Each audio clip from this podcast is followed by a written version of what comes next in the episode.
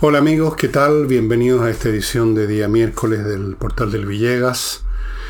Espero que estén bien, que haya empezado bien para ustedes este año. Y les cuento una cosa muy buena. Y espero que esté apareciendo la foto. Si está apareciendo la foto, esa es la familia de Ignacio.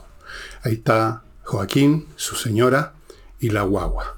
Están felices porque mm, FONASA se va a tener que hacer cargo de la adquisición de un remedio impresionantemente caro y las cosas pintan para bien. Y a mí me produjo una tremenda felicidad ver esa guagua contenta, ver a sus papás contentos.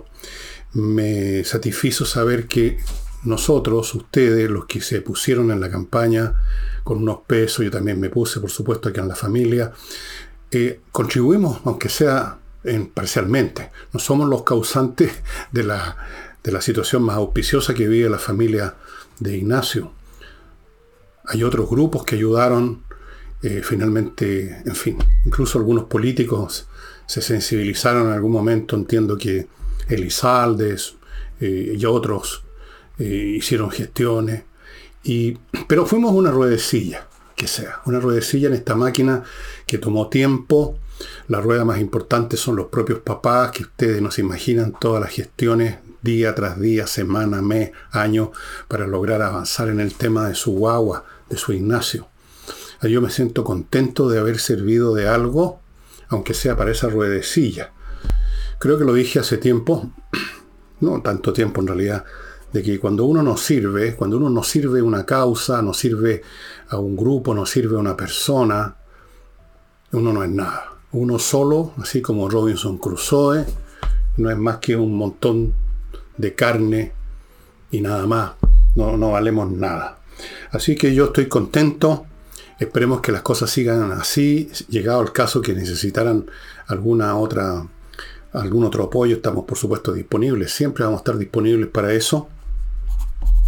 Y les quería contar, yo creo que es una noticia que les va también a dar a ustedes mucha satisfacción y ver esa foto. Espero que esté saliendo. Si no está saliendo, la haré que la pongan mañana, pasado, pero la van a ver. La familia de Ignacio y su criatura. Eh, y ya que estamos en, estas cosas, ¿por qué no eh, derivamos ahora nuestro apoyo a una causa que no es de personas, pero es de criaturas vivientes que sienten, que sufren, que experimentan todos los azares de la vida, que son nuestros hermanos los animales. Y esto significa ayudar a la Unión de Amigos los Animales, donde tienen un montón de gatitos, perritos, de repente tienen otros animalitos incluso, y hay que cuidarlos, hay que alimentarlos, hay que llevarlos de vez en cuando o pagar la visita de un veterinario, operarlos, todo eso cuesta dinero y ellos no reciben fondos más que de la gente que los quiere apoyar, la gente que es miembro de la Unión de Amigos los Animales, que todos los meses aporta una cantidad. Así que yo quiero insistir en que aquellos que iniciaron el proceso de hacerse miembros, socios, y luego dejaron las cosas medio camino, como me contaron de la Unión de Amigos, y no, y no volvieron, no, no completaron el proceso, complétenlo, complétenlo. Ahora, si les dio lata completarlo por cualquier motivo, ayuden de otra forma. De repente mandar unos pesos, de repente darse una vuelta por allá en el local que está en Alto La Reina, me parece, por ahí está, ¿sí? Y llevar un paquete con alimento, cualquier cosa sirve. Y ahora pasemos a la diversión.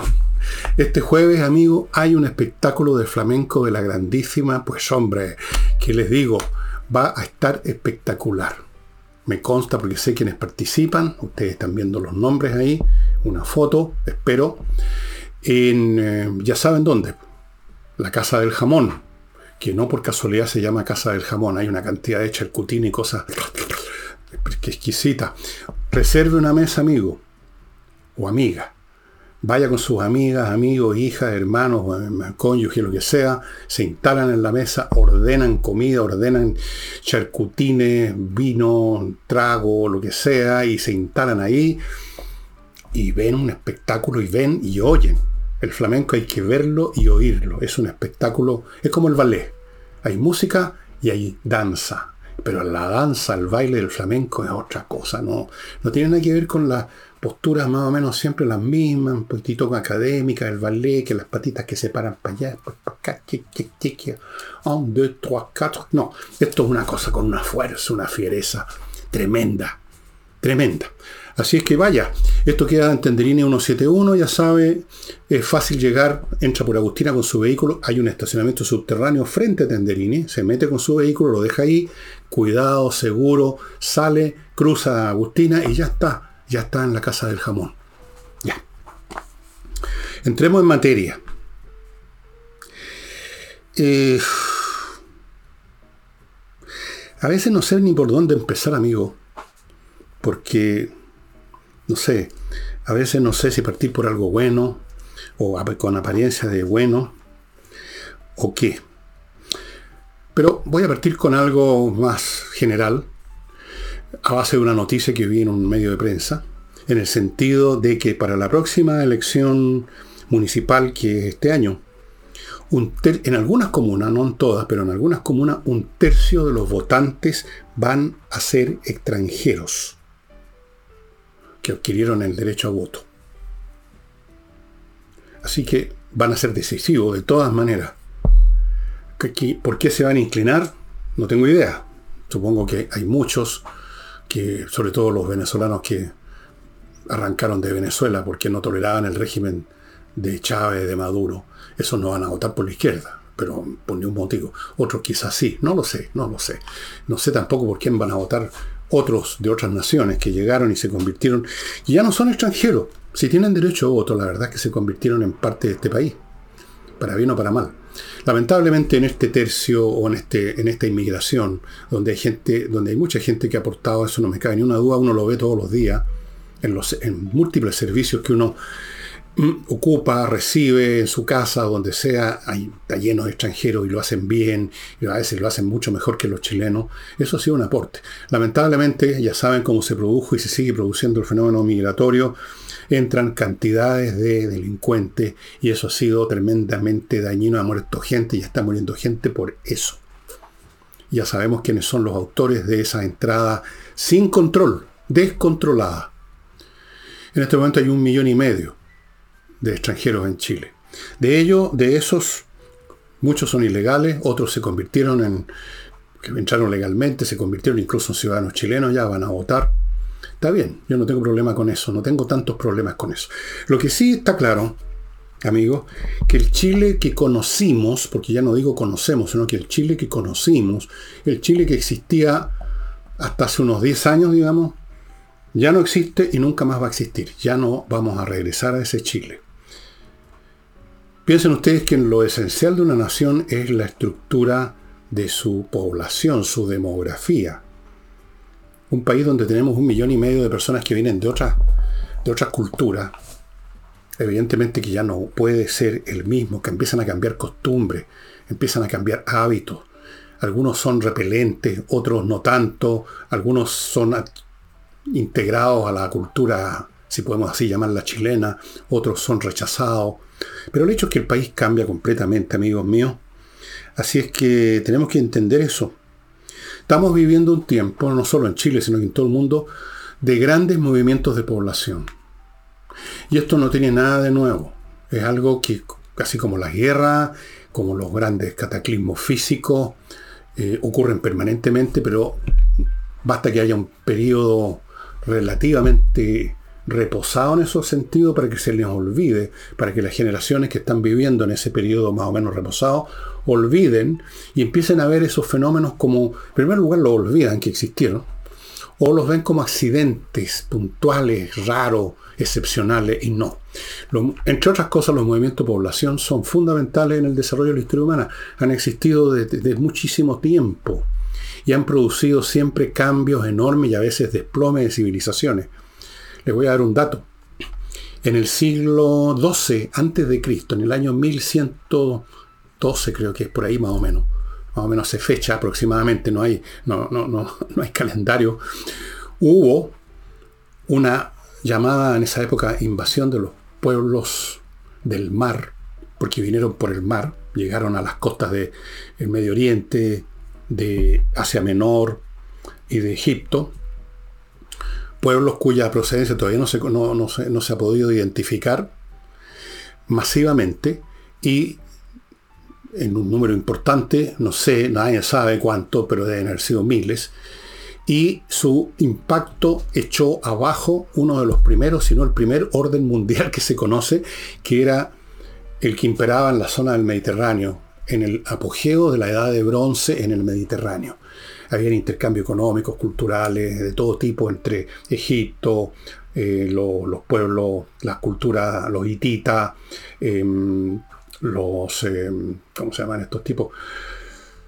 Em, los babilonios u otros pueblos o dinastías previas que gobernaban en esta zona por la cual pasaron todas las dinastías, en, su momento los medos, los persas, los sasánidas, etc.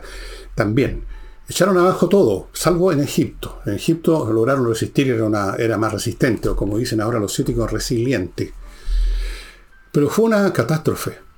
Después piensen ustedes, y esto lo harán, se lo recordarán quizás, si lo leyeron, lo estudiaron, yo no sé ya lo que estudian en, en los colegios hoy en día, pero los más viejos que sí estudiaron historia, se acordarán de las famosas invasiones germánicas en el Imperio Romano, que no fueron como las pintan las películas, así meramente una cuestión de ejército entrando en batalla con las legiones. Fue un proceso muy largo y que tomó muchas formas, pero en definitiva fue un movimiento de población masivo que cambió y finalmente terminó por derribar el imperio, la parte occidental del imperio romano, el, llamado imperio romano en Occidente. Después, ¿qué es lo que es América? toda América, Norteamérica, Centroamérica, Sudamérica, sino un mundo, el post-colombino, que se desarrolló sobre la base de inmigraciones masivas de Europa. Españoles, ingleses, posteriormente llegaron de otras etnias. Estos pueblos, nuestras naciones, nuestro país, es resultado de inmigraciones masivas de españoles, de, toda clase de personas y cosa que que ha ocurrido ocurrió masivamente por lo menos hasta cerca de la mitad del siglo XX. La última masiva que yo recuerde, que yo conozca, es la inmigración de españoles arrancando la guerra civil. Y a propósito, eso me sirve para recordarle que estos movimientos masivos no, no ocurren porque sí, sino porque la gente no se mueve el lugar donde está viviendo porque sí, sino porque ya no puede seguir viviendo ahí por hambrunas, por guerras, por catástrofes naturales. Entonces, a propósito del orden mundial, cuando se cae un orden mundial, a veces se cae por estos movimientos y a veces no, se cae por otras razones, se generan perturbaciones tremendas que llevan a muchas miles y finalmente millones de personas a salir, a irse a otro lado. Lo hemos visto en los últimos años, los millones de personas provenientes de África, de Asia, de Medio Oriente, yendo hacia Europa, los miles y miles de mexicanos y otros latinoamericanos tratando hasta el día de hoy entrar y han entrado en masa a Estados Unidos. Lo hemos vivido en Chile con un millón y medio de gente que ha venido, la mayor parte de ellos de Venezuela. Y en todos los periodos históricos que ustedes examinen hay un momento en que la historia es determinada por estos movimientos de población. A veces el fenómeno poblacional toma la forma de la aniquilación como ocurrió en el siglo XIV en Europa por la peste negra, que mató entre la mitad y un tercio, según la zona, de los habitantes. Eso cambió el futuro histórico que venía cascando hasta ese momento. digamos, esta peste ocurrió en el 1300, no me acuerdo exactamente la fecha, pero en el siglo XIV. Hay una historia sobre eso, hay muchas historias sobre eso, pero en fin, de Bárbara Tuchman, que se llama Un espejo distante, que alguna vez le he recomendado ese libro. Entonces, con estos movimientos masivos que derivan de problemas masivos, de guerra, de desastres económicos, de catástrofes naturales, eh, la historia de los países que reciben a estos inmigrantes cambia completamente. Cambia y a veces destruida esa sociedad o esa civilización, como le pasó a los hititas, que tenían una cultura en lo que ahora es Turquía, en esa área que antes se llamaba Asia Menor, no sé si todavía le usan ese nombre los geógrafos, desaparecieron fueron destruidas su ciudad, fue destruido su orden social y con eso se acabó. Y en otras partes, bueno, ¿para qué hablamos en Grecia? Antes del periodo clásico preclásico, que sé yo, de la Grecia que todos conocemos, hemos leído, antes de eso, otra cultura, por ejemplo la cultura micénica, fue destruida también por invasiones, lo llamamos pueblos dorios, no está muy claro el fenómeno, pero hubo movimientos masivos de población que generaron la destrucción del mundo micénico, el mundo al que pertenecía estos tipos que fueron a supuestamente guerrear contra Troya, ¿no? Así que los movimientos de población son un fenómeno permanente y muchas veces muy masivo. Y otras veces masivo, pero por gotas. Se convierte en masivo a la larga. Gran parte de la historia europea del siglo XX tiene que, digamos, a la segunda mitad, después de la Segunda Guerra Mundial, y tiene que ver con esta inmigración bastante nutrida, pero no tan masiva como las de ahora, en que uno ve masas de gente avanzando por los caminos, por los campos. Pero fue una inmigración muy grande, eh, en virtud de la cual en Europa, en Francia, por ejemplo, en Alemania, hay personas de origen árabe que, que están en la tercera generación ya, o cuarta generación. Llegaron hace mucho tiempo y se instalaron.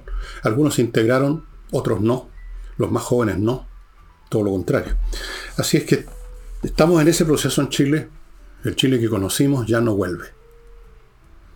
Lo que, lo que cabe hacer es que este cambio sea para mejor, y eso significa regularizar, impedir la entrada de delincuentes, y toda una serie de medidas que lamentablemente no se están tomando, porque tenemos en el poder gente muy torpe, ideológicamente, ¿cómo decirlo?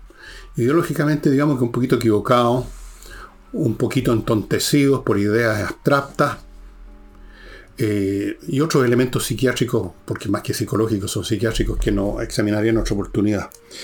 Y dicho esto, amigos, permítanme entrar a mi primer bloque publicitario con puros productos y servicios para el beneficio de usted, como por ejemplo entreninglés.com, una academia gestionada por profesores de verdad de inglés que dan clases online que son muy fuertes, muy potentes, muy efectivas y que le permiten a usted desarrollar una base buena, suficiente de inglés que usted puede, por supuesto, después por su cuenta ampliar, pero usted ya tiene una base para moverse en este mundo donde el inglés es la lengua, es la lengua universal, es la coiné, como se decía en la época de la antigüedad clásica, el lenguaje que todos más o menos conocen, aunque sea en forma rudimentaria, pero con el cual se puede entrar en relaciones. Em, cualquier duda que usted tenga, em, mande un mail, mándeles un mail, haga las preguntas que quiera. Y continúo con Famaba Grill, la nueva manera de celebrar asados como corresponde a la tecnología y a las finezas del siglo XXI, supongo.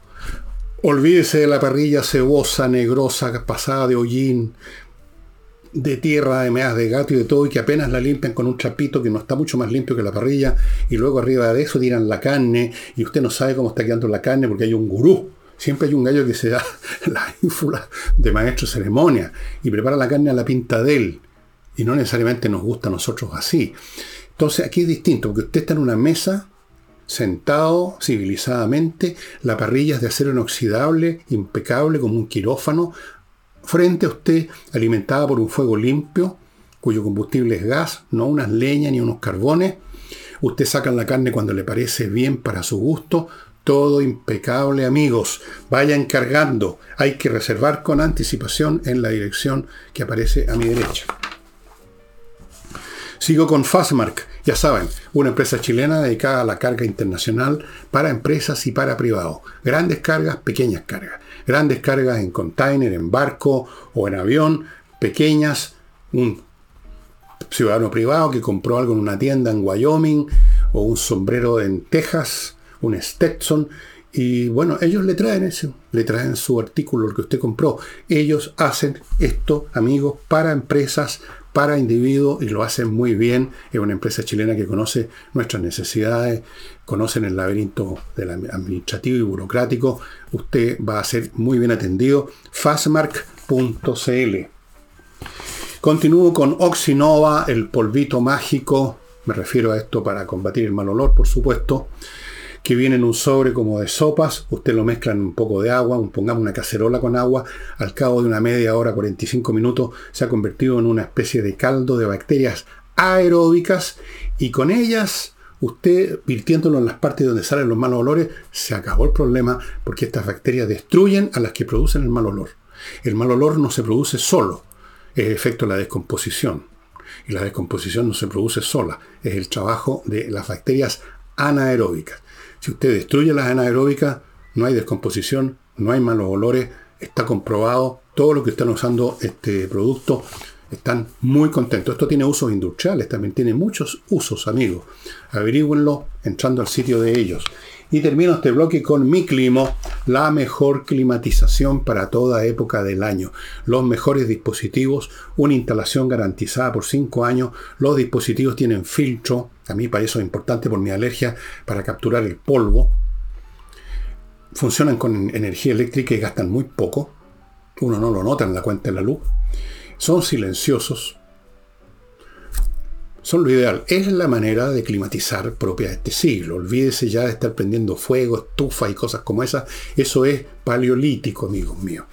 Miclimo.com, contáctese con ellos. Otra gracia, que ellos instalan mucho más rápido que otras empresas. No solamente garantizan la instalación por 5 años, sino que instalan mucho más rápido. Usted compra hoy día y no se demoran dos meses en que se empiece la instalación. Mucho menos. Mucho, pero mucho menos. Lo sé por experiencia. Bien. Em, como ustedes saben, hace unos días atrás una pareja de adultos mayores murió aparentemente en un incendio y eso fue lo que se informó. Dos personas mayores mueren en un incendio, etc. Pero se estuvo descubriendo, esto fue en la zona que ya conocen, por la zona de la macrozona sur, se estuvo descubriendo, haciendo el peritaje de los cuerpos, que no, pues, que los habían matado antes, que los habían acuchillado. Entonces supuestamente yo supongo quemaron la casa para ocultar las huellas del crimen.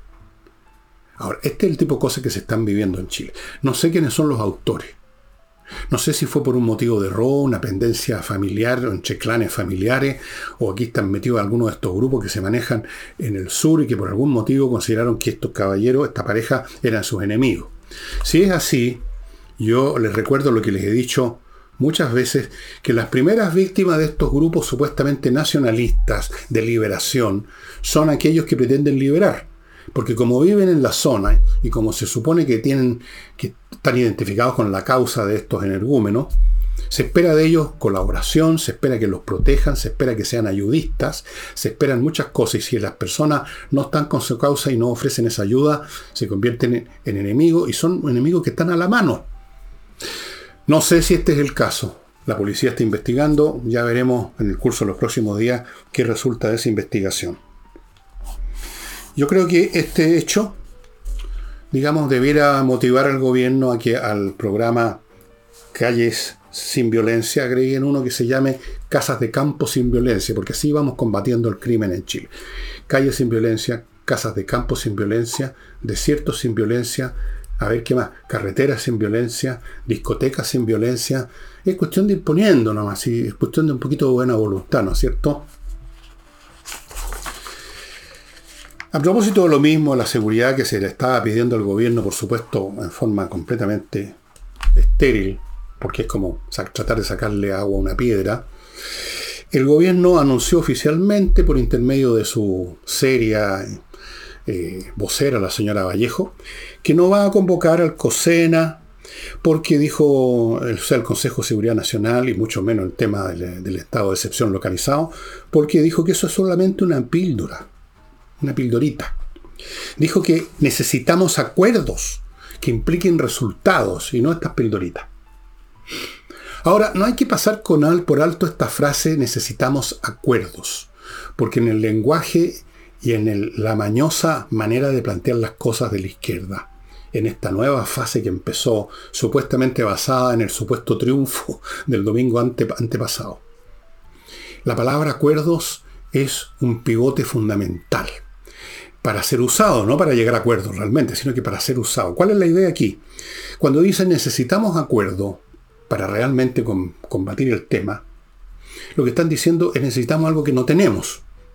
Porque si no, no dirían necesitamos acuerdos, ya que ya los tienen. Y cuando dicen necesitamos acuerdos, porque no los tenemos, están de algún modo indirecto, tácitamente culpando a la oposición, porque son ellos los que han ido corriendo todavía a las mesas a firmar los acuerdos. Entonces el problema de la seguridad es culpa de la oposición porque no fue a firmar acuerdos. ¿Qué acuerdos? Veamos algunas de las cosas no acuerdos, pero leyes que están promoviendo en el gobierno y que supuestamente serían parte, junto con los acuerdos, de la solución de verdad y no una mera píldora. Eh, por aquí lo tengo. Sí. Entre las proposiciones legales que promueve el gobierno y que junto con estos acuerdos que no existen serían el verdadero remedio del tema de la seguridad y no esto del COSENA y de lo demás, eh, serían cosas como esta. Crear un nuevo ministerio. claro, si todavía quedan camaradas sin pega. El Ministerio Público se llamaría. Luego, crear otro, otro organismo, otro más, porque todavía van a quedar camaradas sin pega, que se llamaría la Defensoría de las Víctimas.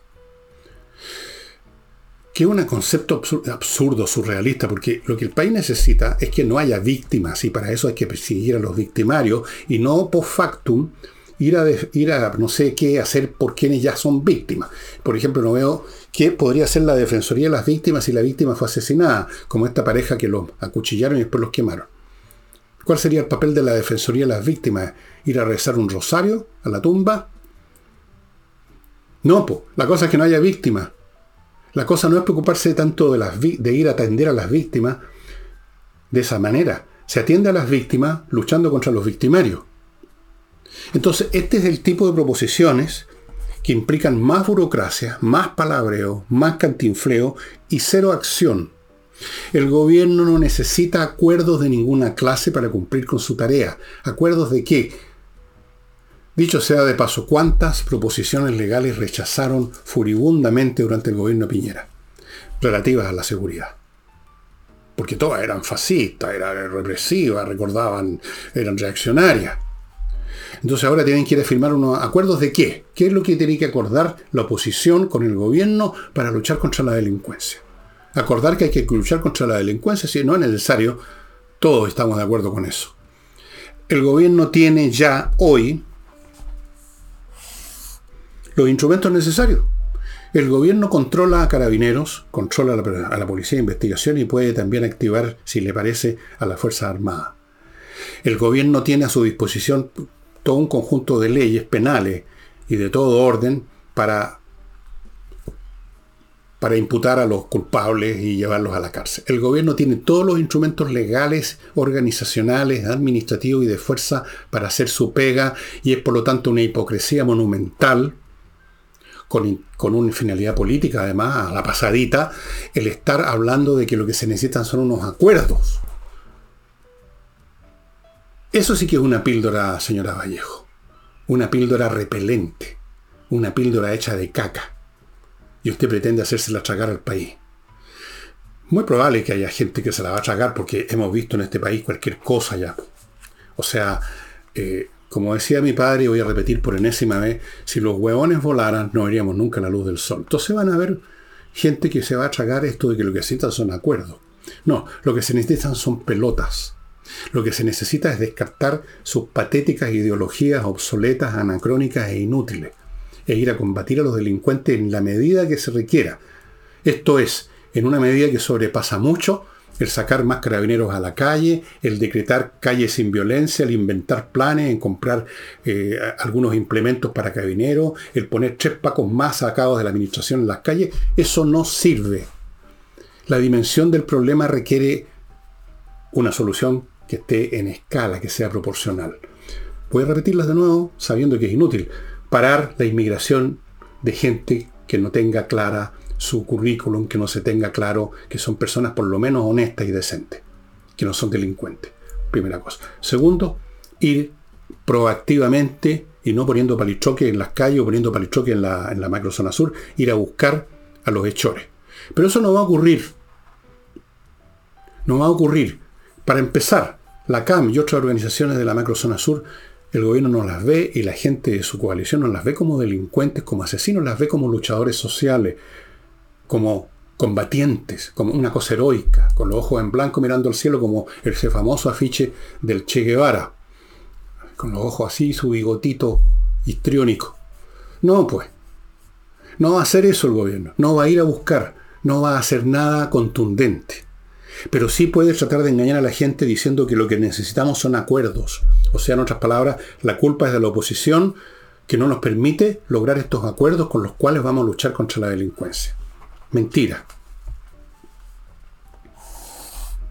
Bueno, permítanme amigos, antes de continuar con este impetuoso programa, con más productos y servicios que son de utilidad para usted o para sus familiares, como este, por ejemplo, para sus nietos, para sus hijos o sobrinos, espacioajedrez.com los está esperando para que usted adquiera para ese niño listo, para que fortalezca, consolide y blinde su inteligencia, cursos de ajedrez y por supuesto la parafernalia que se requiere para jugar ajedrez, que ustedes están viendo ahí, la caja con el tablero, las piezas, un reloj de ajedrez, todo eso le da mucho más interés al juego. Y los cursos, amigos, que parten en marzo, se van a dar en directo por Zoom, los da Pablo Tolosa. Los sábados, para no perturbar los supuestos estudios de la semana de los cabros, espacioajedrez.com. Quiero decir a la pasada que esto también es muy útil, seguir estos cursos para una persona mayor que ya no tiene que consolidar, digamos, nada, sino que tiene que conservar lo que tiene, porque uno se va deteriorando. Entonces, el ejercicio mental, que lo recomiendan todos los psicólogos, es fundamental y el ajedrez es una posibilidad. Es un muy buen ejercicio mental porque obliga a disciplinar, a concentrarse, a hacer cosas que mantienen en buen estado la materia gris. Espacioajedrez.com. Continúo con gestioncondominio.cl, un grupo de profesionales que se hace cargo de gestionar todos aquellos elementos de un condominio que son administrativos, de papeleo, o cosas tales como ir a cobrar los gastos comunes, eh, puncetear a los que no han pagado los gastos comunes, cobranzas de todo orden, las remuneraciones del personal, cotizaciones, todas esas cosas. Déjelas en manos de estos profesionales y usted, señor administrador, señores del comité de administración, quédense con la parte física, que esté bonito, que esté bien regado, que funcionen los ascensores, que la reja de entrada esté funcionando bien, todas esas cosas físicas háganlas ustedes y déjenle este papeleo a gestión de condominios.cl. Continúo con Clínica Alzheimer, que obviamente es para personas que ya lamentablemente entraron en ese crepuscular intervalo de la vida que está afectando a mucha gente, es importante el diagnóstico temprano. O sea, si usted tiene un abuelito un papá que ya está medio viejón, que está sufriendo olvidos más, más frecuentes de lo que es normal, porque todos nos olvidamos de muchas cosas, incluso de cabro, con el cerebro nuevecito, pero hay momentos en que uno nota que se está pasando la mano los olvidos. Ese es el momento de llevarlos a la clínica para que lo examinen porque un diagnóstico precoz es muy útil. Ahora, si ya de frentón la persona está en ese mundo crepuscular, más vale llevarlo a la clínica para que tenga los tratamientos y los cuidados adecuados, cosa que en una casa no se puede hacer. Ahí están los datos. Y termino este bloque con el outlet de tus pasajes aéreos, amigo. Ahí todo el tiempo usted en kmtickets.cl va a encontrar ofertas. No una vez, no de vez en cuando, todo el tiempo.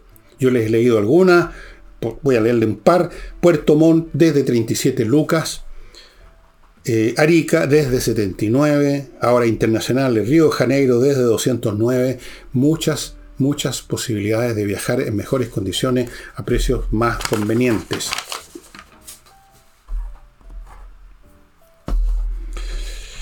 Y a propósito de, bueno, del tema seguridad que lo ha copado la agenda, como dicen los periodistas, otro baleo. Esta vez fue en la Florida.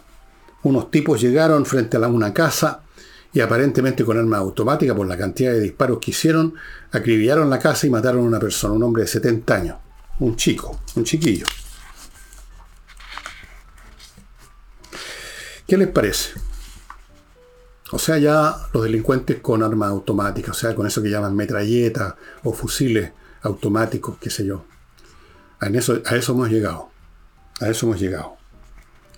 Eh, el fin de semana creo que hubo, en estos días, van como, ¿cuánto? Cerca de 10 muertos, así en, baleo. Y pasemos a algo más positivo ahora, no, no quiero deprimirlo en exceso, solo el mínimo absolutamente necesario. Marcel Hola amigo, yo soy el ministro de Hacienda. Bueno, muy optimista. ¿Qué tal? Bueno, dijo que estamos empezando, estamos ingresando al año 2024, dijo, con el pie derecho. Por Dios que tiene hartos pies derechos, Marcel. Tiene puros pies derechos. ¿Por qué? ¿Por qué lo dijo? Porque el indicador mensual de actividad económica, tal como lo entregó el Banco Central, creció la estratosférica cifra de 1,2%. Hubo tiempo en este país que un ministro que dijera que el país en tal o cual mes o periodo había crecido un 1,2%, inmediatamente después tenía que presentar su renuncia al cargo. O sea, con vergüenza habría dicho, crecimos un 1,2. Pero ahora es una, una en el lenguaje y en la visión de Marcel, es optimista, es entrar al 24 con el pie derecho.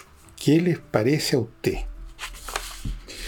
Dijo, además hizo un pronóstico, que no cuesta nada hacer pronóstico porque se refieren los pronósticos siempre a hechos que no han ocurrido y que por lo tanto no lo pueden desmentir todavía.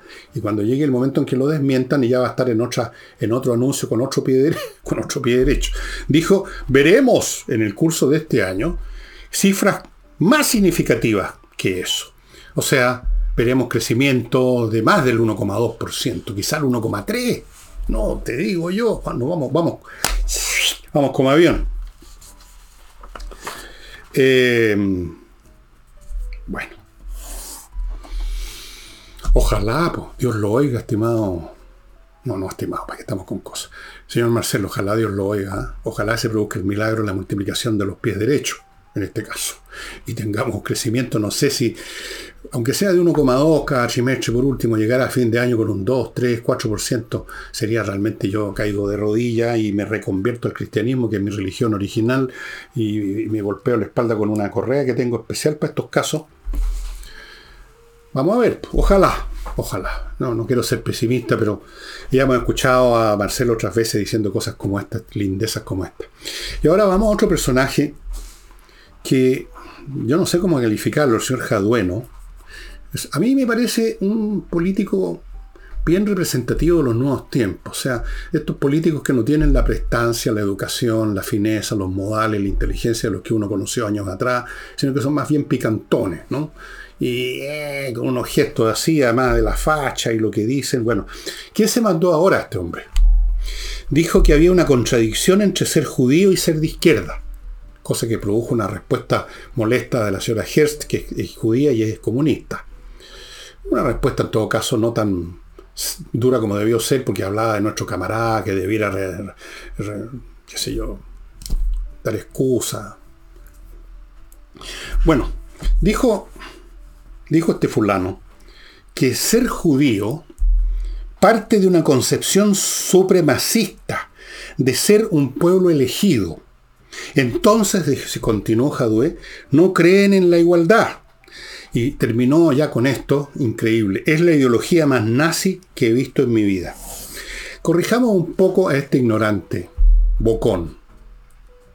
Y yo lo digo sin ser judío. Yo soy lo que los judíos llaman gentil. No tengo antecedentes judíos, no tengo herencia judía, no tengo nada judío, lo cual no es ni bueno ni malo, porque a mí me da lo mismo las etnias, todos somos miembros de la raza humana y no puede haber nada peor que eso, si queda lo mismo. Pero examinemos es contradictorio ser judío y ser de izquierda. Si leyera un poquito de historia del señor Jadwe, constataría una cosa muy simple. El creador de lo que se llama socialismo científico, Carlos Marx, era judío. Trotsky, una de las figuras principales de la revolución rusa, era judío. Un montón, parece que la mayoría de las figuras destacadas del proceso de la revolución bolchevique eran judíos, señor Jadwe, para su información. Judíos. No había ni una contradicción para ellos, en absoluto. Luego está el tema esto del supremacismo por el pueblo elegido.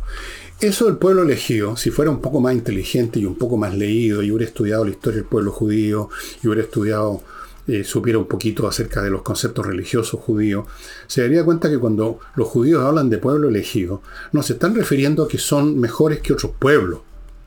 Están diciendo que Dios, su Dios, Jehová, usó este pueblo en vez de otros para desarrollar, para iniciar el, concepto religioso del monoteísmo. a lo mejor podía haber elegido a los cananitas, o a los asirios, o a los egipcios.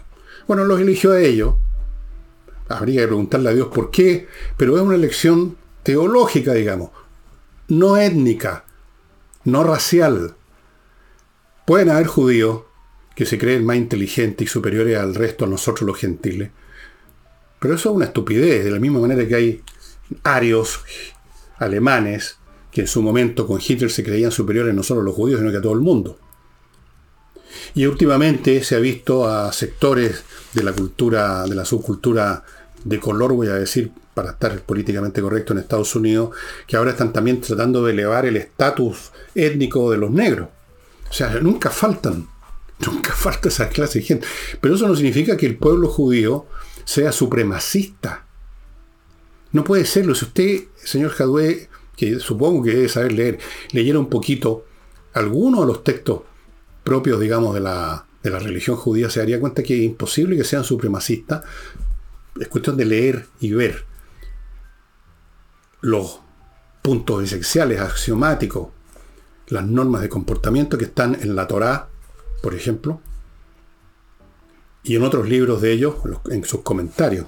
Es cuestión de leer, es que de repente hay que educarse un poco antes de abrir la tarasca. Y ya el colmo, para terminar, que diga que es la ideología más nazi que ha visto en su vida cuando los judíos fueron la víctima más grande de los nazis. ¿Cómo no tiene, cómo no tiene un gramo de seso Jadwe para ver lo que está diciendo, diciéndole a los judíos que son más nazis que los nazis que masacraron a 6 millones de judíos? Hay que ser muy, pero muy, pero muy, ¿no es cierto? Y pensar que un personaje así, que además está involucrado en temas legales muy oscuros y muy turbios, fue candidato a la presidencia, habla mal, no simplemente de Jadwe, habla mal de lo que ha llegado a ser la política chilena. Lo penca que ha llegado a ser. Lo penca.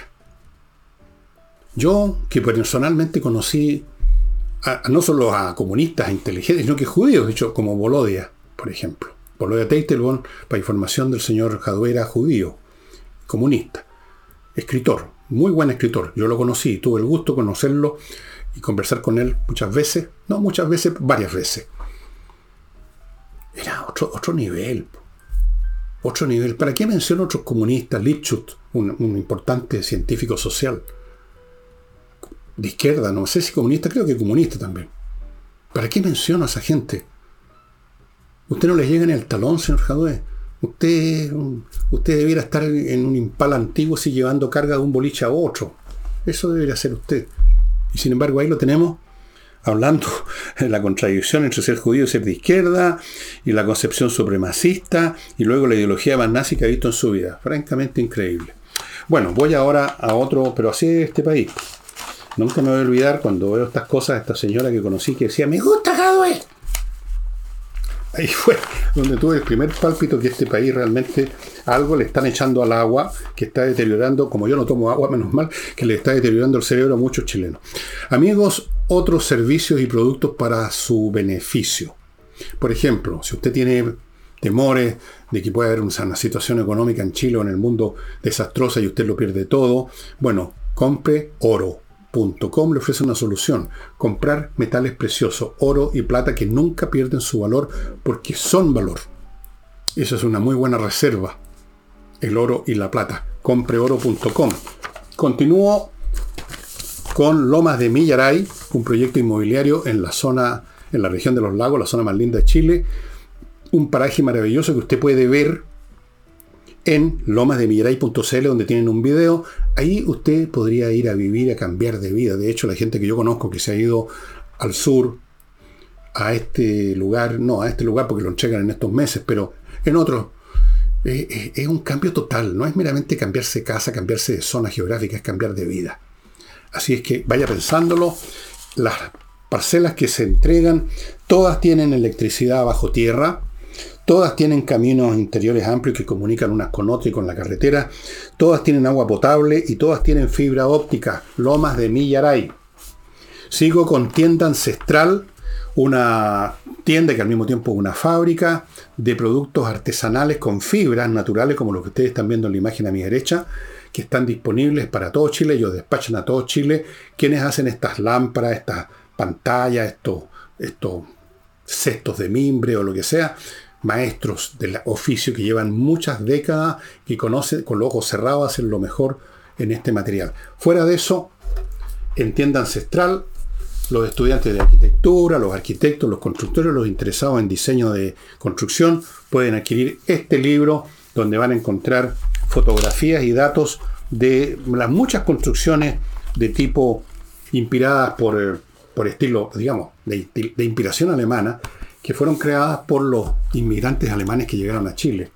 Por ejemplo, esta, que es la que está portada aquí en el libro, pero hay muchas más, todas muy interesantes, eh, de, todos los tamaños. Unas están mejor cuidadas que otras, pero aquí lo que interesa es el diseño. Voy a quiero mostrarles otra. Aquí, por ejemplo, ustedes ven que hay elementos comunes que ya los deben haber detectado, ¿no es cierto? En la forma de los techos, las ventanas, etcétera. Aquí tienen otras. Y este libro donde se adquiere en tiendacentral.cl. También tienen, aparte los canastos y todo eso, usted puede adquirir estos libros, este libro. Continúo con Hey, el corredor de propiedades que vende.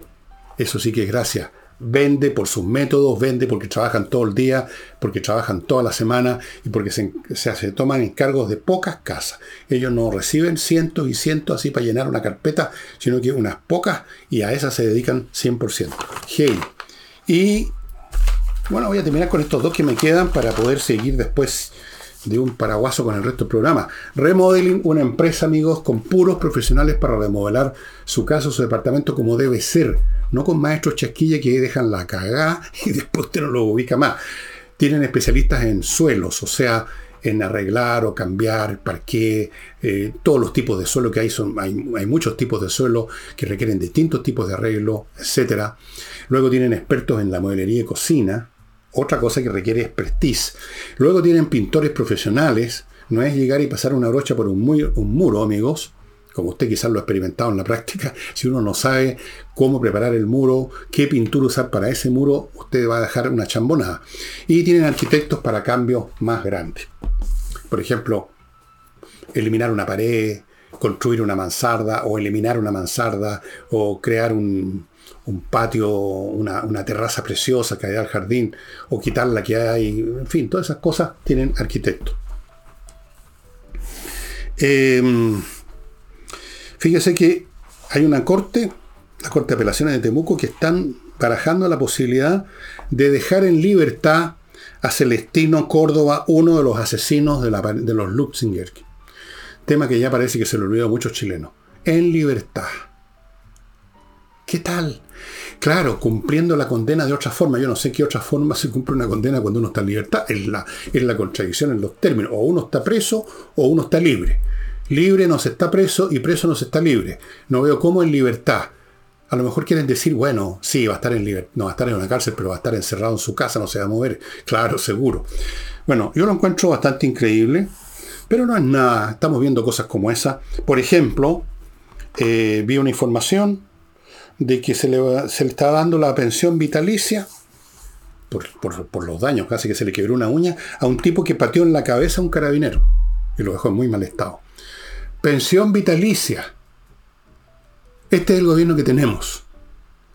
Este es el gobierno que tenemos, este es el país que tenemos, porque no es solo el gobierno, es toda una casta, toda una horda, toda una generación o dos o tres de personas que protagonizan eso que alguien llamó la revolución de los tarados. Dos años hay que aguantar todavía, estimados amigos, digamos como mínimo. Dos años. O más bien dicho, como máximo. Nunca se sabe cuáles son los mínimos. Y les iba a hacer un, un upgrade de la guerra ruso-ucraniana. Eh, y se los voy a hacer. Em, primera cosa, los rusos están demostrando una vez más, digamos, el talante mental de su clase dirigente y política, militar, e incluso yo también diría de su población, que aplauden y avivan la cueca. Y bombardean ahora de frentón o sea, hace rato, pero ahora ya en forma cada vez más intensa, más masiva, no sitios militares, no unidades militares ucranianas, no, no, civiles, edificios, hospitales, maternidades. La semana, en el fin de semana mataron un montón de gente de esa manera. Les dispararon de todo. Por supuesto, los ucranianos que tienen sistemas de defensa antiaérea cada vez mejores pararon a una gran cantidad de esos ataques, pero Basta con unos cuantos misiles que vienen cargados con 100, con 200 kilos de altos explosivos para producir mucho daño, mucha mortandad. Primera cosa. Segundo,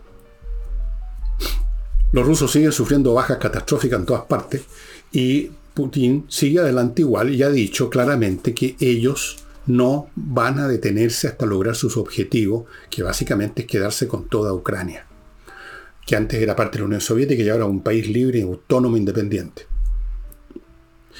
Putin agregó que él, por supuesto, le gustaría la paz, pero en sus términos. En otras palabras, lo que no quiere, no quiere la paz, quiere la rendición de Ucrania. Y ahí, claro, no hay ninguna gracia. Si se rinden, ya no es necesario seguir disparando, ¿no es cierto? Esa es la paz que quiere Putin. Y para lograrlo manda y manda y mata y manda a estos reclutados de último minuto, mal armados, mal entrenados, a que los masacren, porque los están masacrando. Todos los días mueren alrededor de entre 800 y 1100 soldados rusos cada día. Batallones completos. Para no hablar de lo, el material que pierden. Todos los días pierden entre 15 y 40 piezas de artillería, 15 eh, y 50 a veces ha sido más, tanque y vehículos de transporte de tropa. Todos los días. Pero ¿qué le importa? Si ya acuérdense la doctrina que yo les he dicho tantas veces de los rusos. Tirar y tirar y tirar y tirar nomás, no importa que nos maten un batallón, que después nos maten el segundo, el tercero, lo importante es que el décimo batallón tome la posición. Y ahí ganamos. Ese es el concepto, esa es la total falta de respeto que hay en un país que siempre ha sido una autocracia desde el principio de los tiempos, desde el año 1000, desde la época del Principado de Moscú, que se llama hasta ahora, pasando por los más distintos regímenes, siempre ha sido una población sometida y por lo tanto una población convertida en cordero a los cuales se manda al matadero y no hay ninguna reacción. Ninguna. Siguen, siguen y siguen y siguen y siguen. Algunas pocas mamás salen de repente en videos en Rusia que rápidamente los cortan, diciendo, bueno, oigan, pucha, ¿qué pasó con mi hijo que no ha vuelto? ¿Dónde están los, ¿Dónde está su cuerpo? ¿Dónde están las compensaciones que iban a dar? Pero son unas pocas mujeres que se juntan en un rincón y mientras tanto aparecen otras idiotas ah, diciendo que están felices con Putin y que van a votar con Putin en las por Putin en las próximas elecciones porque es el hombre que va a salvar Rusia. Bueno, ese es el pueblo ruso. Ese es el pueblo ruso que sostiene y ha sostenido por más de mil años ya regímenes como el de Putin y por lo tanto la guerra es súper fácil, súper fácil Mandemos y mandemos y mandemos como un hormiguero. Mandemos y mandemos hormigas, nos van a pisotear, nos van a aplastar miles de hormigas, pero siguen mandando más hormigas. En una de esas ganamos. Así es. Si ustedes leen la historia del Frente Oriental de la Primera Guerra Mundial, donde fueron destrozados los rusos, van a ver una cosa muy parecida, con la diferencia que, y puede pasar ahora, que en un momento dado el ejército ruso, finalmente esos tipos, esos corderos de Dios, que estaban ahí, mandaban a las trincheras a morir uno tras otro, se, se cabrearon y, se, se, retiraron, se mandaron cambiar. O sea, desertaron en masa. Se quebró el dispositivo militar del zar y por eso que fue posible la revolución bolchevique. ¿Irá a pasar esto ahora? Puede ser. Yo espero que sí. Yo espero que se produzca la, la ruptura. Espero que se produzca. Y el libro que les voy a mostrar hoy, amigos, dado que muchos de ustedes están pensando en qué llevo de vacaciones, ya estamos todos en esa onda, algunos ya, ya partieron, quizás de ustedes, algunos me está viendo fuera, fuera de su ciudad de residencia, en, la, en el campo, en la playa, otros están preparándose para viajar en la próxima semana, otros para febrero ya están pensando, entonces yo les quiero ir dando material de lectura entretenido, y aquí les voy a mostrar un libro que tiene ya sus años, fue escrito, no estoy seguro, pero fue escrito más o menos a mediados del siglo pasado. Y es este, Adán Buenos Aires de Leopoldo Marechal, que está disponible, por lo menos lo vi en dos cadenas de, librerías, las dos cadenas que todos conocemos, la Feria del Libro y la Antártica, y seguramente están otras librerías también. Este es un autor argentino poco conocido. ¿eh? Se conoce mucho a Jorge Luis Borges, por supuesto, se conoce a, al autor de, de Rayuela, ¿no es cierto? Se conoce a Soriano, el autor de eh, Triste, Solitario Final, un libro fantástico. Pero a Marechal se le conoce poco. Este es un libro, Adán Buenos Aires, que nos permite meternos, entender, en un libro muy raro, muy curioso, en la mentalidad, en el espíritu de ese Buenos Aires, de esa Argentina, que ya desde luego no creo que ya no, no queda mucho de eso.